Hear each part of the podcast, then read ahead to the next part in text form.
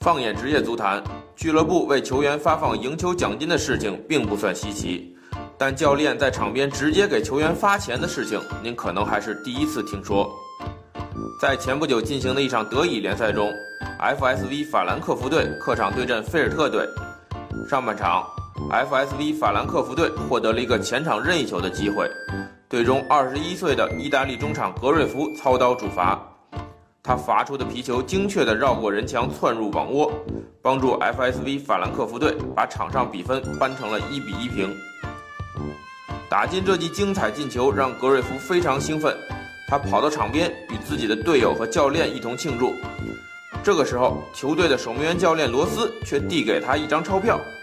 看到罗斯递过来的钞票，格瑞夫先是愣了一下，之后马上露出了开心的笑容。原来，他曾经和罗斯有过约定，如果他打进直接任意球，罗斯就要给他十欧元作为奖金。这个小插曲的确给他带来了好运，